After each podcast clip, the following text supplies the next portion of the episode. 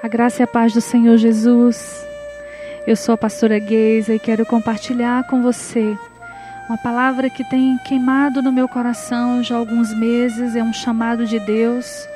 E é muito bom poder ver que o Senhor tem chamado a sua igreja e essa palavra não está só no meu coração. Deus tem levantado muitos pastores, muitos preleitores. Eu tenho tido a oportunidade de ouvir várias mensagens e em congressos e nos cultos, e, e é como se o Espírito Santo estivesse bradando para a igreja a mensagem que eu quero compartilhar com você da maneira que ele falou comigo. E eu oro para que você seja despertado e não apenas despertado, mas para que você tome atitudes novas, tome a decisão certa e experimente tudo que o Senhor tem para você para este tempo. Lá em Gênesis capítulo 2, versículo 8 e 15, a palavra do Senhor nos diz que o Senhor plantou um jardim no Éden, do lado oriental, e pôs ali o homem que tinha formado. O versículo 15 diz: E tomou o Senhor Deus o homem e o pôs no jardim do Éden para o lavrar e o guardar. Jardim foi esse o lugar escolhido por Deus para que o homem habitasse. Para a maioria das pessoas, um jardim representa um lugar de descanso, um ambiente belo e agradável. Como é bom ver um jardim bem cuidado, olhar para a natureza e poder se inspirar e contemplar como isso é bom. Para nós, filhos de Deus, o jardim é o lugar da nossa origem. E o jardim fala do lugar da glória, de estar com Deus face a face. Mas no capítulo 3 de Gênesis, a Bíblia relata que houve um momento naquele jardim em que o homem se afastou da glória de Deus. No versículo 8 diz que ouviram a voz do Senhor, Adão e Eva, que passeava no jardim pela viração do dia e esconderam-se Adão e sua mulher da presença do Senhor Deus entre as árvores do jardim. Versículo 9 diz: E chamou o Senhor Deus Adão e disse-lhe: Onde estás? Deus visitava Adão e Eva todos os dias. O jardim do Éden era o lugar da comunhão, da criatura com o Criador. O jardim fala de uma intimidade entre um Deus majestoso e infinito ao lado de um ser pequeno e limitado. Deus, Adão e Eva se encontravam todos os dias no jardim. E um dia o Senhor foi lá. Ele foi a este encontro, ele estava lá. Mas Adão e Eva não estavam no lugar do encontro. E Deus perguntou: Onde estás? Certamente Deus não estava confrontando Adão pela sua condição física, porque Deus sabia onde Adão estava.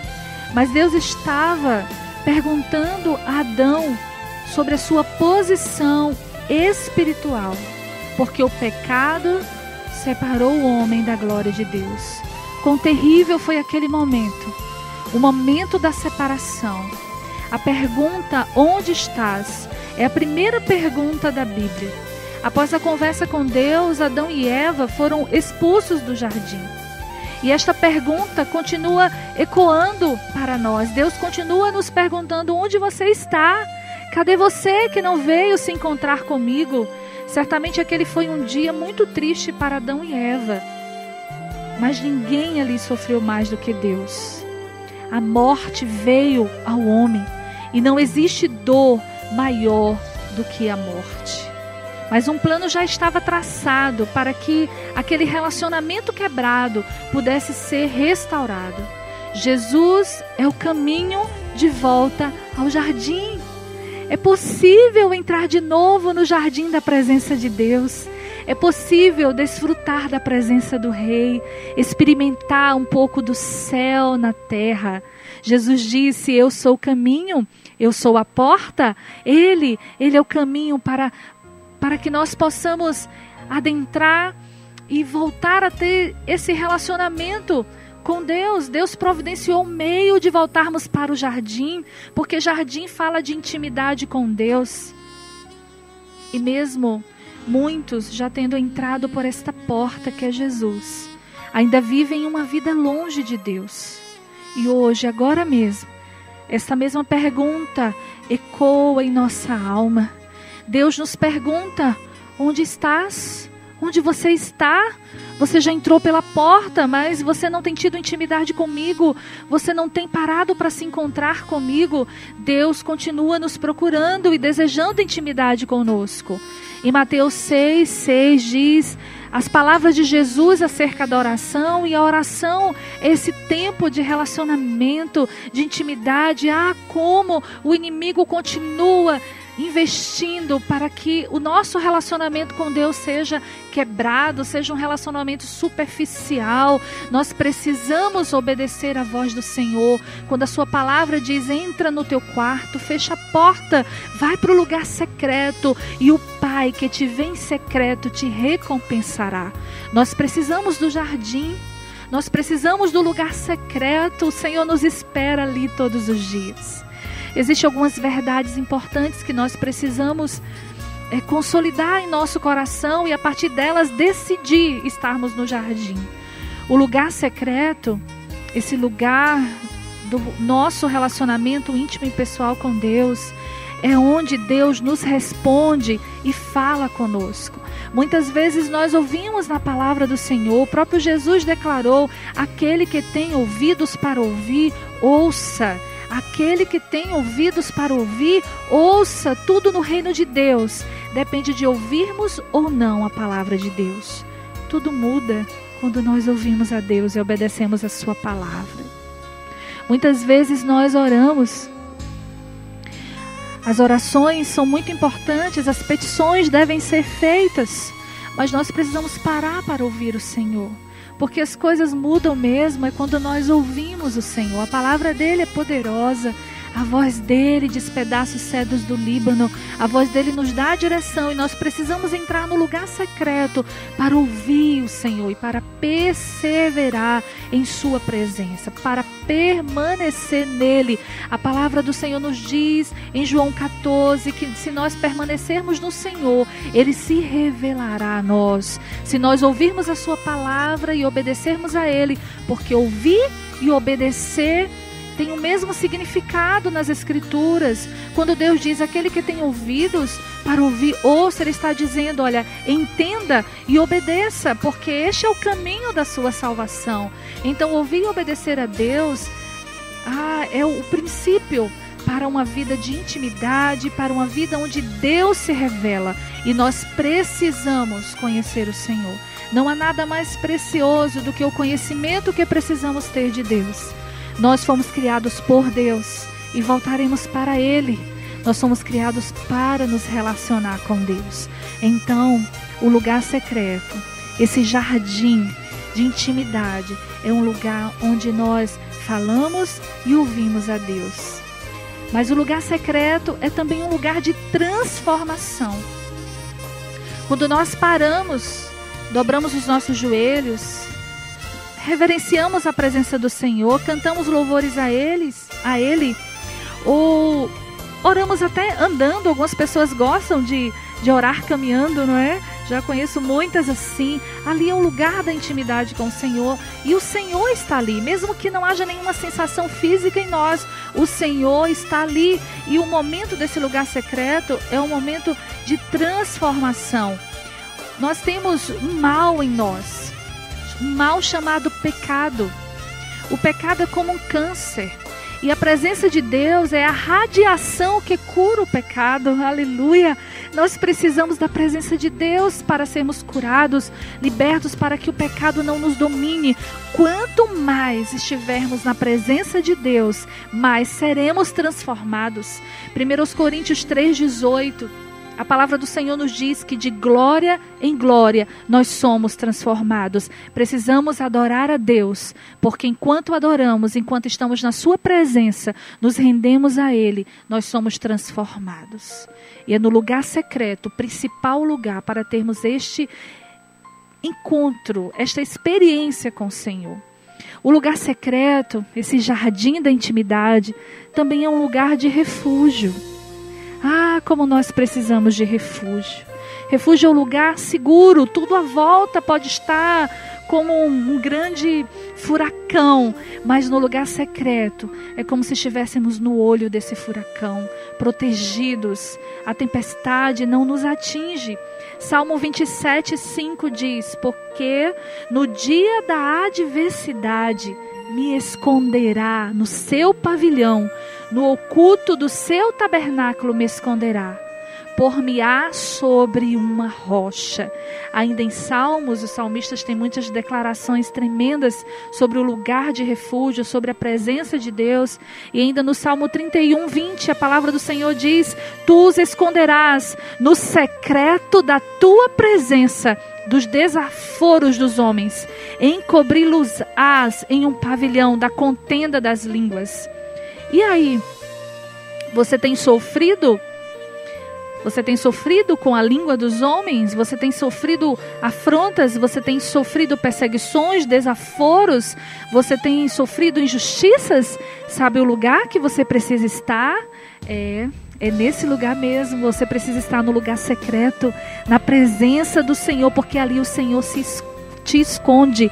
Ali o Senhor te esconde, no secreto da tua presença, o Senhor te cobre. É ali que você é protegido. Os ataques do inimigo podem até aumentar e eles aumentam mesmo. Quanto mais nós buscamos a presença de Deus, mais os ataques do, do inimigo aumentam. Mas é no lugar secreto que o Espírito Santo nos leva à paz e ao conforto. Nós precisamos desse lugar. Nós precisamos priorizar esse tempo com o Senhor. O lugar secreto, o jardim secreto, também nos transporta para o fuso horário de Deus. Ah, falar de tempo. Tempo é um assunto tão, tão importante nessa geração em que vivemos. As pessoas andam muito corridas, parece que, que 24 horas não é mais suficiente. E mesmo nós que estamos envolvidos com a obra do Senhor, quanta correria, quanta agitação, quantas pessoas que precisam é, de, de auxílio e nós devemos estar ali prontos para auxiliar. Mas se todos nós descobrirmos o segredo do lugar secreto, do jardim da intimidade com o Senhor, certamente o nosso tempo será muito bem administrado. Ah, nós precisamos nos transportar para o fuso horário de Deus. Por que, que o lugar secreto nos muda para o tempo de Deus? Porque no lugar secreto é a eternidade que nos domina. Nele nós encontramos a eternidade, nós começamos a ver a vida da perspectiva de Deus, daquele que é eterno, daquele que não tem começo nem tem fim. Deus não tem pressa. Ele não é como nós. Não existe uma correria frenética no céu. Tudo já está determinado por Deus. É a eternidade que está lá agindo e Deus quer que nós vivamos conforme a eternidade. A Bíblia diz: olha, pensem nas coisas que são do alto. Aqueles que entram no fuso horário de Deus não permitem que questões urgentes tomem a frente de Deus. Nós precisamos estar na presença do Senhor. Porque no lugar secreto nós aprendemos a perseverar e a esperar em Deus, esperar em Deus, estar atento à direção dele. Ah, para que tanta ansiedade, para que tanto desespero se nós temos um lugar? Mas é verdade, muitas pessoas, apesar de ouvirem isso, elas não tomam nenhuma atitude de parar, de mudar sua rotina e dizer: Eu vou estar com Deus, eu vou começar a orar, eu vou apresentar a Ele a minha vida, eu vou adorá-lo, nem que sejam 10 minutos, depois vai 15, vai 20, vai ver meia hora e passa o dia todo orando, agradecendo, em sintonia com o Senhor.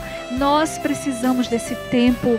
Esse tempo é o segredo de uma vida feliz, de uma vida bem-sucedida. Aqueles que esperam no Senhor, eles vencem todas as batalhas.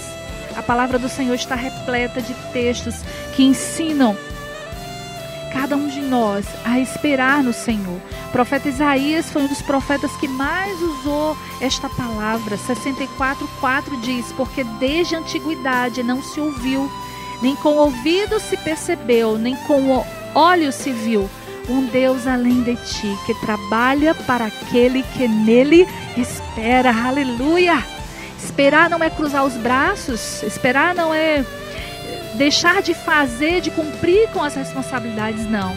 Esperar em Deus é um descanso da nossa alma que só é possível encontrar se gastamos tempo no lugar secreto. Isaías 40, 31 é um dos textos mais conhecidos e pregados, e esse texto diz: Os que esperam no Senhor renovarão as suas forças. Ah, as forças estão acabando? Você já disse: Ah, eu não aguento mais, não consigo mais. Pois é, está na hora de entrar no lugar secreto e descansar no Senhor, descansar nele porque a presença dele nos capacita a esperar e a cumprir as suas ordens. E a vontade de Deus sempre será melhor para a nossa vida. Mas eu quero também compartilhar com você uma verdade, uma verdade incontestável. No lugar secreto nós encontramos descanso. Esperar tem a ver com descanso, mas esperar tem mais a ver com fé, com confiança. Mateus 11, 28, Jesus disse: Vinde a mim, todos vós que estáis cansados e sobrecarregados, e eu vos aliviarei. Tomai sobre vós o meu jugo, aprendei de mim, que sou manso e humilde de coração, encontrareis descanso para as vossas almas. Mateus 11, 28 e 29. É tudo o que precisamos. Jesus disse: Vinde a mim, como ir até o Senhor, se não começando pelo lugar secreto? Porque nós devemos estar mesmo congregando. Ah, congregar é muito importante, adorar o Senhor. Não deixe de congregar, não deixe de participar de um grupo é, celular, é, de grupo familiar, de uma célula. Não deixe de estar nos cultos, não deixe de se preparar com os cursos bíblicos, mas tenha o seu lugar sós com o Senhor. É nesse lugar em que nós tomamos o jugo do Senhor, entregamos o nosso, encontramos esse descanso. Quem negligencia o lugar secreto luta sempre contra o sofrimento e contra a constante agitação. Nada é mais revitalizador que parar e adorar a Deus. Nada. Passar tempo com Deus não diminui a nossa produtividade. As pessoas dizem, mas eu tenho tanta coisa para fazer, eu acho que eu não dou conta. Não, você dá, o seu tempo vai multiplicar, porque você vai entrar na eternidade de Deus. A glória dele vem sobre você, te capacita, te dá paz, tranquilidade e você consegue fazer tudo. A fonte de vida é o lugar secreto é a presença de Deus. A fonte de vida e o único lugar de verdadeiro sucesso é a presença de Deus. Ah, por fim, eu quero falar com você outra verdade sobre este ambiente da glória, sobre essa decisão que nós precisamos tomar e vigiar. Porque Deus não nos salvou para vivermos distantes dele. Existe um nível de relacionamento muito mais profundo que o Senhor tem para nós e é glorioso, é maravilhoso. E o Senhor tem chamado a sua noiva para estar à sua presença, para buscar intimidade com Ele, porque Ele está voltando. O noivo está voltando. Jesus contou uma parábola, uma parábola que fala sobre a sua segunda vinda, sobre estarmos preparados para a sua volta. A parábola das virgens está ali em Mateus 25. Aquela parábola conta que dez virgens estavam ali prontas esperando o noivo. As virgens não eram as noivas, as virgens eram como se fossem as damas que aguardavam o noivo chegar e com as suas lamparinas iluminavam o caminho do noivo para que ele se encontrasse com a noiva e a levasse para efetivar o casamento. Então, aquelas virgens precisavam estar preparadas. E elas representam também cada um de nós, que precisamos estar preparados para nos encontrar com o noivo, para a vinda do noivo. Mas o noivo demorou. O noivo demorou e cinco delas não tinham sido prudentes. Cinco delas, guardem bem isso, não tinham comprado óleo. E elas perderam o casamento. No lugar secreto é onde nós compramos óleo. Porque óleo fala da presença do Espírito Santo. O óleo em nossas candeias significa que nós temos a presença do Espírito Santo iluminando, dominando nossas vidas com seu zelo e com sua glória. O óleo do relacionamento autêntico só é adquirido ao preço de investimento de tempo e de energia no lugar secreto. Eu preciso comprar óleo. Eu preciso trocar outras coisas supérfluas do meu dia a dia para estar no lugar secreto, me revestir da presença do Senhor, ser iluminada por Sua glória, para que no dia em que o meu noivo voltar, eu esteja preparada. Os insensatos, os insensatos, como foram aquelas cinco damas que não compraram óleo, permitem que questões urgentes os tirem do lugar secreto. Mas os prudentes permanecem, continuam sendo abastecidos até transbordar de amor e zelo pelo seu noivo. Nós precisamos de um reservatório de óleo porque os dias são difíceis e vão ficar mais difíceis ainda. Nós não suportaremos se não estivermos cheios do óleo do Senhor. O último texto que eu quero ler para você está em Apocalipse 3:10 e assim diz a palavra do Senhor. Como guardaste a palavra da minha paciência, também eu te guardarei da hora da tentação que há de vir sobre todo o mundo, para tentar os que habitam na terra. Nós precisamos ser pacientes, perseverantes, no lugar secreto, no lugar da intimidade, guardar a palavra do Senhor, porque assim o Senhor nos guardará no dia mau, no dia da tentação, da grande tribulação. O Senhor nos guardará dos dias maus, nos dias difíceis que enfrentamos e que enfrentaremos. O óleo da Sua presença sobre nós nos dará tudo o que nós precisamos para vencer o dia mal. Nós precisamos priorizar o lugar secreto. Deus nos espera no jardim. Quando o amor de Deus recebe prioridade, nós passamos a funcionar com a plenitude espiritual necessária para enfrentar qualquer situação e cumprir o nosso chamado. Na verdade, o funcionar aqui não tem um sentido de atitudes mecânicas. Ah, eu tenho que fazer, eu tenho que fazer. Não. Mas o funcionar no sentido de cumprir o chamado, de fluir em Deus. Quanto mais recebermos de Deus, quanto mais nós priorizarmos o amor de Deus e a sua presença, mais o Senhor fluirá através de nós. O maior de todos os mandamentos é amar a Deus. Como está a sua intimidade com Deus? O que você tem priorizado? Onde você está? Mesma pergunta que o pai fez a Adão.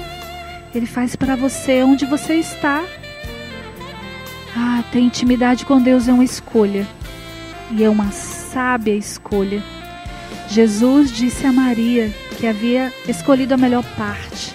Lá em Lucas 10, do versículo 38 a 42, fala da estada de Jesus na casa de Marta e Maria. E Marta estava tão agoniada. E Maria parou para estar com o Senhor e ouvir a sua palavra. E Jesus disse: Marta, basta, basta só uma coisa, para que tanta agitação, Marta? Aproveita. Maria escolheu a melhor, melhor parte e esta não lhe será tirada. Que eu e você escolhamos, escolhamos a melhor parte todos os dias. Ah, Senhor, eu oro nesta hora por todos que me ouvem. A começar em mim, Senhor, liberta-nos de todo e qualquer impedimento que nos tira do lugar secreto. Que haja um despertamento na tua igreja para priorizar a intimidade com o Senhor, para amar a tua palavra, para amar estar com o Senhor, para receber e ouvir, Senhor, a tua palavra. Que a tua igreja esteja preparada para a volta do noivo. Que o teu nome, Senhor, seja sempre exaltado e glorificado. Que o teu fogo, o fogo da tua presença, queime em nós. Eu oro por cada um que já ouviu esta mensagem, que está agora refletindo que precisa tomar decisões, que todas as dúvidas caiam por terra, que toda incredulidade seja agora banida. Eu repreendo em nome de Jesus. Nos livra, Senhor, da procrastinação, da preguiça, das distrações que nos afastam daquilo que é mais precioso, que é a tua presença. Nós oramos e te agradecemos pela tua palavra, em nome de Jesus. Amém. Que o Senhor te abençoe.